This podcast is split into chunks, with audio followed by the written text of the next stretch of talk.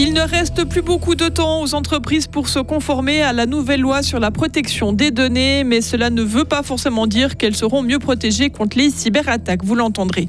Un gigantesque abattoir à volaille pourrait bientôt être construit à Saint-Ombin dans la Broye. C'est en tout cas le projet de Micarna qui veut racheter une grande parcelle à l'État. Et c'est la fin de la saison des lutteurs. Elle s'est terminée ce week-end avec la traditionnelle fête d'Unspunen. Retour sur cette journée en fin de journal. Météo très nuageux demain, mais moins de pluie. Amélioration mercredi et plus chaud dès jeudi. Frédéric Antonin, bonjour. Bonjour Greg, bonjour tout le monde. La protection des euh, données, l'éternel défi des entreprises euh, suisses. Il ne leur reste que plus beaucoup de temps pour se conformer à cette nouvelle loi portant sur le sujet. Elle entrera en vigueur le 1er septembre prochain. En résumé, de nouvelles obligations pour les entreprises, de nouveaux droits pour les citoyens et une amélioration du traitement des données personnelles. Mais est-ce que cela empêchera les cyberattaques? Élément de réponse avec l'avocat fribourgeois Dimitri Morarkaliev, spécialiste de la question numérique. Il y a des obligations accrues en lien avec les mesures organisationnelles les techniques que les entreprises devront mettre en place pour la protection des données. Et là, on parle de, choses qui sont quand même assez techniques, technologiques. La loi ne va pas imposer certaines normes ou, certaines choses très précises. Elle va être assez générale. Donc, je ne pense pas qu'on va échapper à des, attaques ou à des, choses comme ça dans, le futur. En revanche, euh, la loi va, va, imposer en fait une facilité dans l'information en cas d'attaque, va imposer des sanctions, donc ils vont prévenir les entreprises à être moins légères peut-être avec leur sécurité. Et donc, c'est plutôt de la prévention plutôt que de la guérison. La première loi fédérale sur la protection des données date de 1992. Un nouveau texte était donc nécessaire. Une harmonisation avec le droit européen est aussi souhaitée. Micarna est sur le point d'acquérir un terrain à Saint-Aubin. Cette parcelle de 93 000 mètres carrés située sur le site d'Agrico est la propriété de l'État de Fribourg, mais elle appartiendra désormais à Micarna dès la vente effective. Le contrat est en phase de finalisation et sera signé prochainement, indique le Conseil d'État en réponse à la question d'une députée. Micarna prévoit la construction d'un gigantesque abattoir à volaille sur ce terrain. Un accident est survenu ce matin vers 7 heures sur l'autoroute A12 à la hauteur de Grange-Paco. Vous y étiez peut-être. Une automobiliste s'engageait sur l'autoroute en direction de Fribourg-Sud sur la voie d'accélération.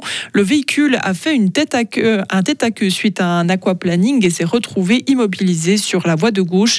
Une voiture qui circulait normalement a alors percuté le véhicule. Blessée, la conductrice a dû être désincarcérée et transportée à l'hôpital, indique la police. L'accident a provoqué de forts bouchons. Étape clé pour Groupe E dans sa transition énergétique. Le fournisseur d'énergie a produit ses premières molécules d'hydrogène vert à usage industriel. La nouvelle centrale de production se situe près du barrage de Schiffnen.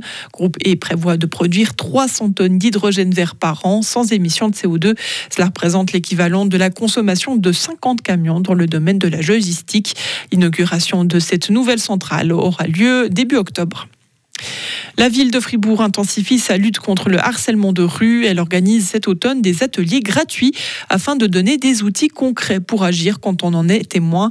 Les personnes intéressées pourront s'y inscrire dès l'âge de 16 ans. Des affiches et des vidéos sur les réseaux sociaux et dans les bus compléteront cette campagne. Pour rappel, suite à une enquête approfondie menée en fin 2019, la ville de Fribourg avait élaboré un catalogue de mesures visant à lutter contre le harcèlement de rue. Une info qui réjouira les fans de Fribourg-Gotteron. Le CP Berne n'aura plus de train portant ses couleurs. BLS annonce que le train controversé va circuler dès le mois de novembre avec de nouvelles couleurs, les logos des quatre clubs de hockey de la région. Le convoi portera désormais donc les couleurs du CP Berne, mais aussi de Fribourg-Gotteron, du HC Bienne et des Langnau Tigers. Le partenariat avec les quatre clubs traduit le fait que le chemin de fer relie les gens et les régions, relève BLS. La compagnie ferroviaire met ainsi fin au mécontentement des supporters des équipes rivales depuis 2018.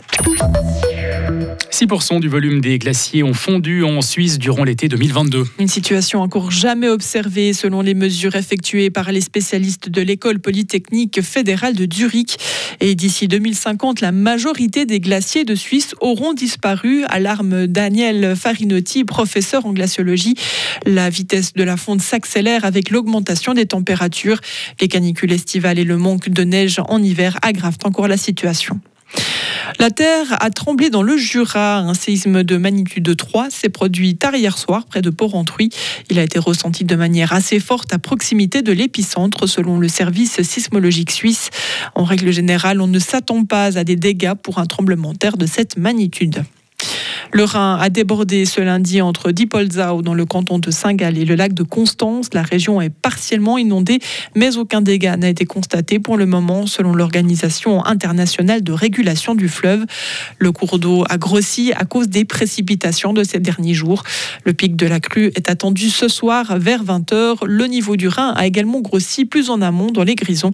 Il se situait ce matin au niveau d'alerte de danger important. On passe au sport. Samuel Guiguer a triomphé lors de la fête d'Unspunen. Grandissime favori, le lutteur a réalisé un sans faute en gagnant ses six passes. Les Fribourgeois se sont également mis en évidence hier à Interlaken, si bien que le Saint-Génois Steven Moser et le gruérien Benjamin Gapani étaient tous les deux en tête du classement au terme des trois premiers combats. Joris Repon revient sur cette journée finalement dominée par Samuel Guiguer. Difficile en effet de faire mieux pour le lutteur turgovien qui a conclu sa magnifique journée par une victoire nette contre Adrian Walter en passe finale. Samuel Guiguer a eu besoin de seulement 1 minute et 20 secondes pour terrasser son adversaire. Le podium de cette fête, la plus importante après la fête fédérale, a été complété par Pirmin Reichmuth et Fabian Staudenmann. De leur côté, les Fribourgeois ont aussi montré de très belles choses. Steven Moser s'est classé cinquième avec un total de 57 points.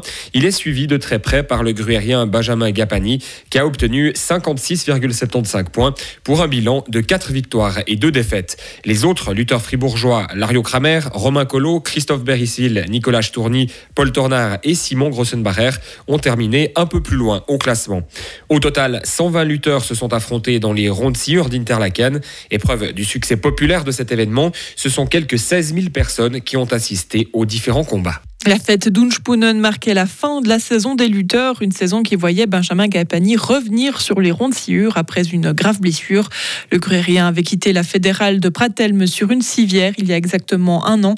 Cette mauvaise expérience derrière lui, il est désormais libéré avec le préparateur que j'ai depuis ces dernières années, euh, le team qui est autour de moi, j'arrive à progresser encore chaque année, donc je suis content. Puis voilà, c'est clair que l'objectif maintenant, c'est de aussi, on pense à l'année prochaine, il y a la, fête jubilé, la 125e, et puis l'année d'après, ben, c'est déjà de nouveau une année de fédéral, donc ça va vite. Et puis euh, ben, voilà, moi j'ai 28 ans cette année, euh, je sais que voilà, une fête d'Unspunen comme ça, c'était peut-être pas la dernière, j'aimerais encore en faire une, mais c'est des choses qu'on peut pas faire souvent, donc je suis content d'avoir fait déjà un bon résultat, et puis j'espère encore monter en puissance pour les bons résultats ces prochaines années.